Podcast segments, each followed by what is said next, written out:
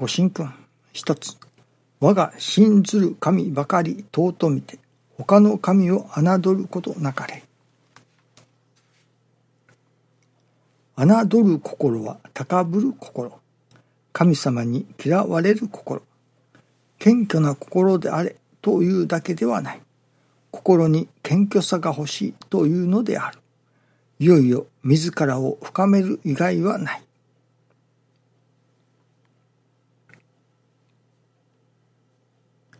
いよいよ自らを深める以外はないと。見ること見ること自分を見ること。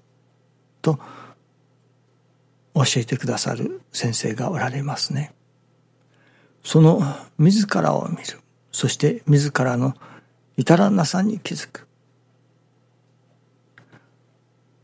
それはそれで良いのですけれどもその至らないところに気づいてその自らを責める災難というのでしょうか。ということになったのではこれは帰っていけないと師匠が教えてくださいました。なるほど自分の至らなさに気づかせていただく。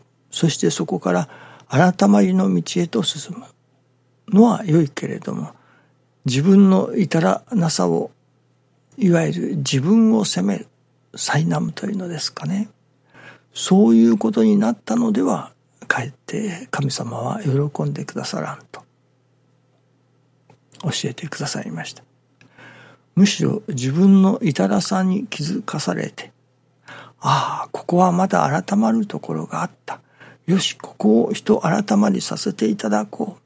これでまたおかげいただけれるぞとむしろその自分の至らないところにさえお礼が言えれるようなそういう信心をさせていただきたいものですね。今朝は面白いことを新中記念の時に思わせていただきました。師匠が信心はありがたくなる稽古だと。どういう手を使ってでもありがたくなる。その精進をさせていただくのだと。このどういう手を使ってでもというところが面白いところですね。起きがけから歯が少しズキンズキンと傷んでおりましたが新中記念の時にもやはり少し傷んでおりました。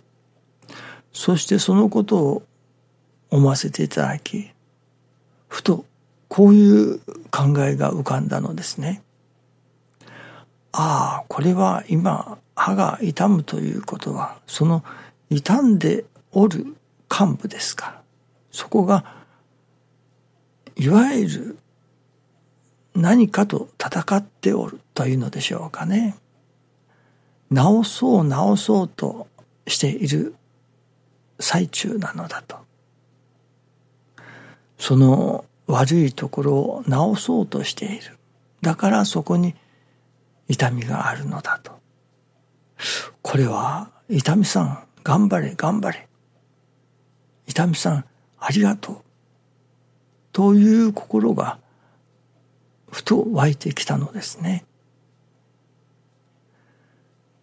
なぜ痛いのか。何かしら体の中でそこをいわゆるやっぱり修復しようとしているのだと思ったのですね。感じたのです。本来のいわゆる健康な正常な状態でないわけですから。そこを何とかして正常な状態に戻そうとしている。それがまあある意味痛みとして感じられる。これはむしろその痛いところに頑張れと。いわゆる修復作業をしているわけですから頑張れ頑張れと。応援をしてやる。そしてその修復しようとして頑張っている。それに対してお礼を言う。そういう心持ちになったのですね。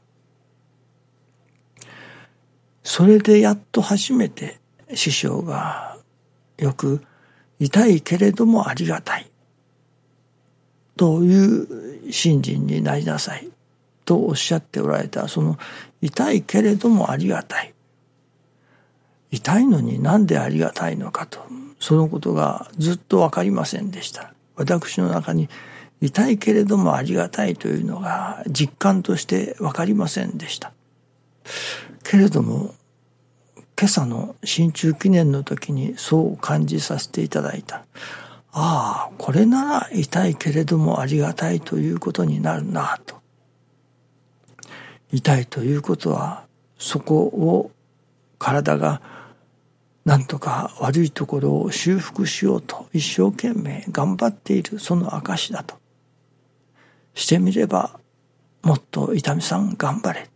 そして伊丹さんありがとう。ということになるではないかと。そう気づかせていただいたのですね。それでなるほど。これなら痛いけれどもありがたい。今修復しようと頑張っている。痛いけれどもありがたいことだと。いうことになりましたね。まあそれが科学的にというか医学的にというか正しいか正しくないか。医学的に見ればそんなことじゃありませんよ。こういうのが本当ですよ。こっちの方が正しいですよと。いう異論もあるかもしれませんけれどもそれはどうでもよいことなのですね。問題は私がそれをどう感じるかそしてそこにありがたいという答えを出すか。そのいわば一つのフィーリングが大切だということなのですね。そして改めてよく小さい子供がそれこそ転んですり傷を負って痛い痛いというそしたら親が「痛い痛いの飛んでけ」とよく昔は言っていましたけれどもあれは間違いだったなと今気づかされています。むしろ痛いさん痛いさん頑張れ。今そこが治そうとしてくれているのだ。痛みさん痛みさん頑張れ頑張れありがとう。というのが本当ではなかろうかと今は思わせられています。まあそれが神様に通じたのかどうか分かりませんけれどもおかげさまで今は歯の痛みも和らいできてこうやってお話がさせていただいています。面白いことですね。とにかく今までありがたくないと思っていたものをどうにかしてでもありがたくなろうとする。それこそ自分の至らないところを見つけて自分を責めるのではなく至らないところがあるからこそ改まっていける。改まるからこそまたおかげがいただけれる。してみると至らないところにむしろお礼を言わねばならない。ということになりますよね。どうぞよろしくお願いいたします。ありがとうございます。